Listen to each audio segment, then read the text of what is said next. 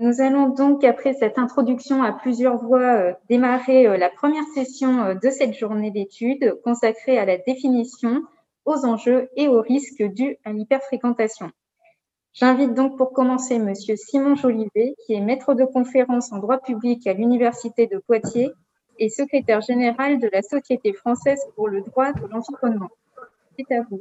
Euh, j'invite juste le public qui aurait des questions à les poser euh, en bas de votre écran. Euh, vous avez questions et réponses et nous les collecterons pour les reposer aux intervenants. À vous, Monsieur Jolivet. Merci beaucoup. Euh, bonjour euh, à, toutes et à, tous. Euh, alors, je souhaiterais évidemment remercier les élèves conservateurs de m'avoir fait l'honneur de me permettre d'introduire cette, cette journée d'études.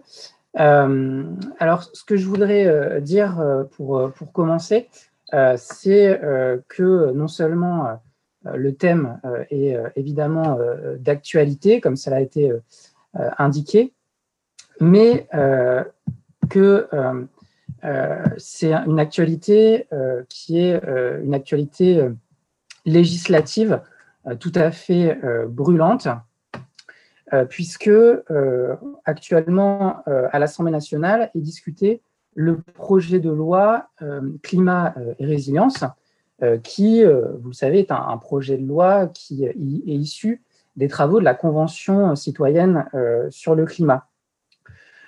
ce projet de loi, il est issu des travaux donc de cette Convention citoyenne, mais il comporte aussi des, éléments qui ne figuraient pas dans, le, dans les travaux des, conventionnels, certains qui ont été ajoutés par le gouvernement au cours de la, préparation du projet de loi, et puis d'autres euh, qui euh, euh, ont fait l'objet d'amendements au cours de la discussion par les parlementaires. Et alors c'est là qu'intervient le lien avec notre journée, puisque parmi ces, amendements, il y a l'article 56 bis de ce projet de loi qui a été introduit par un amendement de la commission spéciale qui était chargée d'examiner le texte avant sa discussion en séance publique. Or, euh, cet article 56 euh, bis, il s'inspire directement de la proposition de loi sénatoriale à laquelle il a été fait euh, référence il y a quelques instants, la proposition de loi du sénateur Bignon sur la régulation d'hyperfréquentation des sites naturels et culturels patrimoniaux, dont le parcours législatif s'était arrêté après son adoption en première lecture le 21 novembre 2019 euh, cet amendement euh, de l'article 56 bis, selon son auteur, le député euh, Lionel Cos, qui était, le, qui était un rapporteur sur le, sur le texte, sur le projet de loi climat et résilience, il a pour objet, je le cite, de permettre aux maires et aux préfets de prendre des arrêtés de réglementation ou d'interdiction de l'accès aux aires protégées lorsqu'un accès excessif peut porter atteinte à leurs caractéristiques écologique, forestière, paysagère ou esthétique. Comme il est habituel en matière de police, ces arrêtés doivent avoir un caractère proportionné et motivé. Je ferme euh, les guillemets. On peut vraiment parler de, timing euh, parfait pour la, tenue de notre euh, journée d'études, puisque figurez-vous que cet article 56 bis du projet de loi climat et résilience, il a été adopté en séance publique par l'Assemblée nationale il y a quatre jours, le vendredi 16 avril. Et cette actualité euh, législative, il me semble qu'elle vient aussi illustrer plus largement l'importance grandissante que le droit, euh, à, mes yeux, euh, va sans doute être amené à jouer dans notre société pour la gestion de ce phénomène de l'hyperfréquentation des sites patrimoniaux.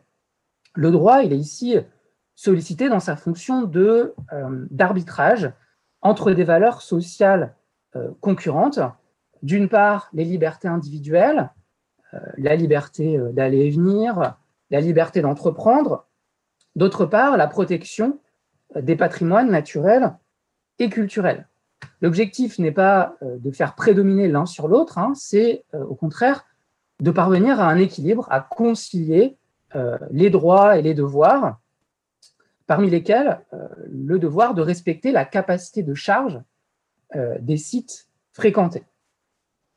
Je reviendrai sur le contenu de ce nouveau texte, hein, de, cet article du projet de loi Climat et Résilience, qui, s'il va au bout, euh, du processus législatif donnera un nouveau pouvoir de police administrative de l'accès aux sites euh, patrimoniaux. J'y reviendrai à la fin de mon intervention. Mais auparavant, euh, je souhaiterais contextualiser mon propos puisque il s'agit aussi d'essayer d'introduire au mieux, évidemment, cette, cette journée d'études. Je souhaiterais, dans un premier temps de mon intervention, souligner euh, que l'approche juridique de la problématique de l'hyperfréquentation ne peut pas être euh, détachée de dimensions extra-juridiques, euh, qu'elles soient scientifiques ou sociales. Ce sera le, premier temps. Deuxième temps, je voudrais montrer que l'approche juridique elle-même est multidimensionnelle, qu'elle ne se réduit pas à la question de la, la police administrative telle qu'elle est abordée actuellement par le législateur, et enfin, dans un troisième temps, où je reviendrai sur, la, le projet de loi climat et résilience et je montrerai que même si ce texte est important, il ne, résout même pas euh, tous les problèmes euh, qui sont liés à, la police administrative. Premier temps, la problématique de l'hyperfréquentation ne se réduit pas à euh, une à, la dimension juridique. Et c'est un juriste qui, vous le dit. Pour situer la place du droit dans ce phénomène de l'hyperfréquentation, il me semble nécessaire de euh, se donner les moyens de comprendre les relations que euh, les règles de droit entretiennent avec les éléments qui déterminent à la fois leur création et leur application. Il s'agit en particulier d'éléments scientifiques et euh, d'éléments sociaux. Alors les éléments scientifiques d'abord, ce sont les impacts de la fréquentation qui sont de mieux en mieux documentés. Je m'en tiendrai ici à la dimension des sites naturels, au risque de dénoter un petit peu euh, dans, l'orientation générale euh, du programme, mais c'est ce que je connais le, mieux, ce sur quoi j'ai le plus travaillé, et je suppose que des travaux comparables existent pour les sites culturels. En ce qui concerne les sites naturels, il y a un groupe d'espèces sauvages qui a été particulièrement étudié, ce sont les oiseaux. Euh, qui, par ailleurs, sont aussi euh, le groupe d'espèces qui probablement justifie, motive le plus la création d'espaces juridiquement protégés. Il y a une revue de la littérature euh, scientifique, hein, science, dure, hein, qui a montré l'importance et la variété des impacts de la fréquentation sur, sur les oiseaux en termes de modifications physiologiques, comportementales, modifications euh, d'abondance, modification de, succès reproducteur, euh, avec une accumulation de stress physiologique qui peut parfois conduire à euh, ce que des espèces soient au seuil de l'extinction locale. C'est par exemple le cas du balbuzard pêcheur dans la réserve naturelle nationale de Scandola, en Corse. La question, elle est cependant de savoir dans quelle mesure des, décisions juridiques de régulation d'un site particulier pourrait s'appuyer sur des données euh, scientifiques pour établir à la fois la nécessité et la proportionnalité des atteintes aux droits et libertés qui en résulteraient. Parce qu'il s'agit d'une exigence de la part des différents juges euh, de, justifier la nécessité et la proportionnalité des atteintes, euh, des atteintes aux droits et libertés lorsqu'il y a une restriction de l'accès au site euh, patrimoniaux euh, fréquentés. Or, une des grandes difficultés actuellement, c'est pour la recherche, d'une part, de mesurer et de quantifier la fréquentation touristique dans les sites naturels ouverts, c'est peut-être le cas aussi dans les sites culturels ouverts d'ailleurs, et c'est d'autre part de parvenir à démontrer une corrélation entre le niveau de fréquentation et les impacts sur les écosystèmes ou certaines euh, de leurs composantes. Ensuite, il y a, je le disais, parmi les éléments extra-juridiques à prendre en compte, les éléments euh, sociaux qui, euh, pour certains, déterminent aussi la, la, création et l'application des règles de droit. Je pense ici, d'une part, aux conflits préexistants au sein des sites patrimoniaux. Par exemple, des manifestations d'opposition à la réglementation protectrice ou bien des conflits d'usage. Je pense d'autre part aux conditions d'acceptabilité sociale d'une nouvelle réglementation qui tendrait à la régulation des flux touristiques. En effet, les discussions autour de l'encadrement juridique de l'accès d'un site patrimonial sont susceptibles de faire ressurgir des enjeux préexistants d'inégalité, inégalité sociale, territoriale, euh, environnementale, culturelle, auxquelles il faut être extrêmement euh, attentif.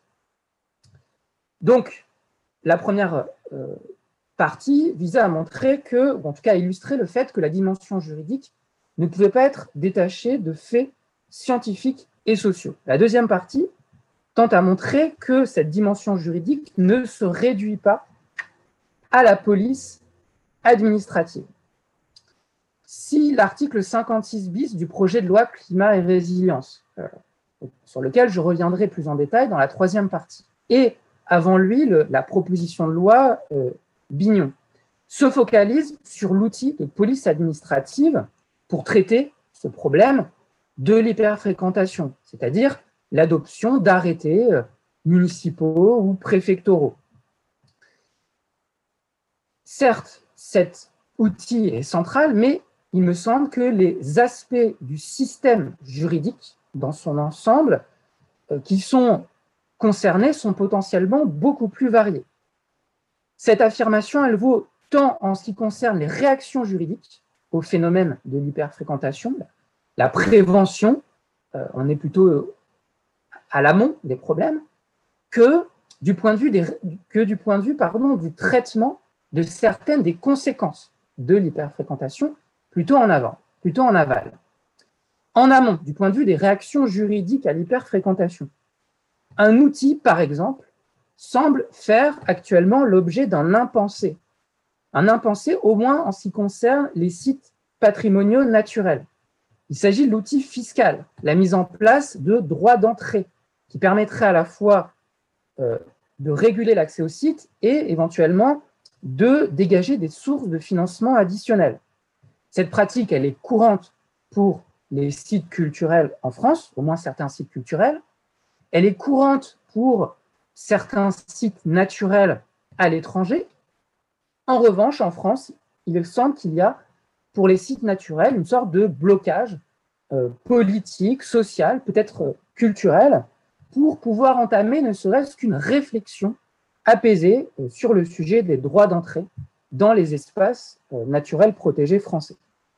Néanmoins, et on en revient à l'actualité, un verrou psychologique est peut-être en train de sauter du fait du record de fréquentation qui a été observé dans les parcs nationaux français à l'été 2020, en pleine pandémie, du fait de la restriction des voyages internationaux qui a conduit les Français à se tourner en plus vers des sites non seulement français, mais des sites naturels ouverts. Il y a eu un record de fréquentation qui a poussé notamment le parc national des Calanques, euh, plus précisément son conseil d'administration, à euh, initier une réflexion sur la régulation de la fréquentation et à inclure parmi les pistes de réflexion, oh, très prudemment, hein, mais à inclure parmi les pistes de réflexion la question des droits d'entrée.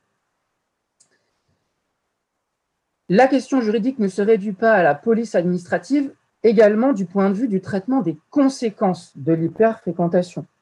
Par exemple, donc en aval, il y a une réflexion à mener juridique hein, sur la question de la responsabilité civile ou administrative des gestionnaires de sites patrimoniaux devant euh, le juge.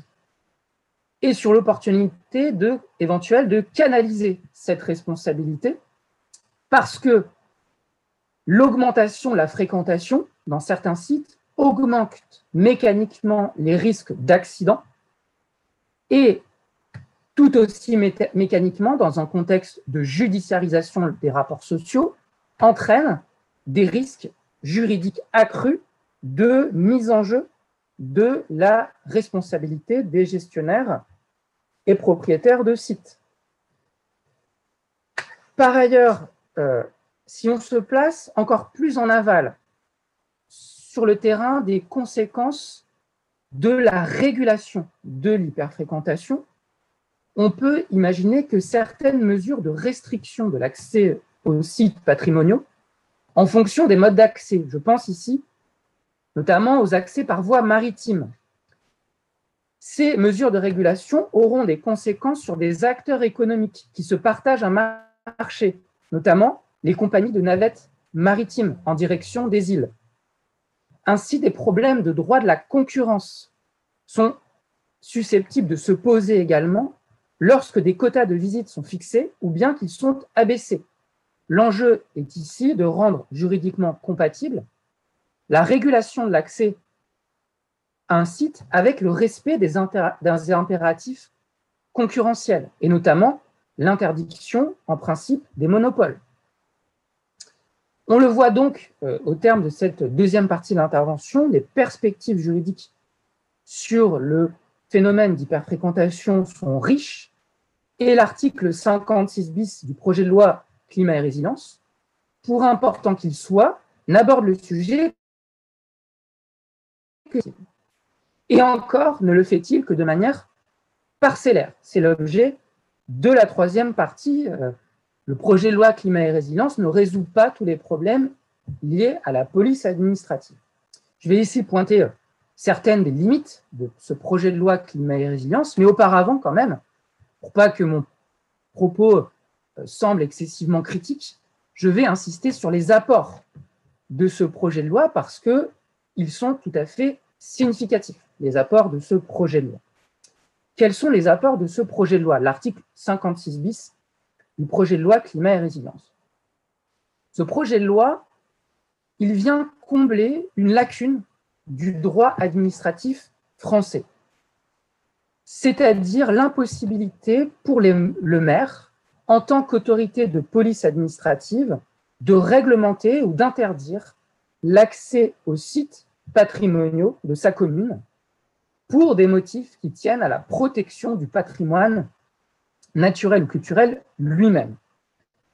En effet, dans le droit actuel, selon le fondement juridique sur lequel on, se place, soit le maire est compétent pour réglementer l'accès à certains espaces sur le fondement de sa police administrative générale, mais il ne peut pas le faire sur un motif pour un motif de protection du patrimoine, uniquement pour des motifs de préservation de la sécurité publique, tranquillité publique, salubrité publique.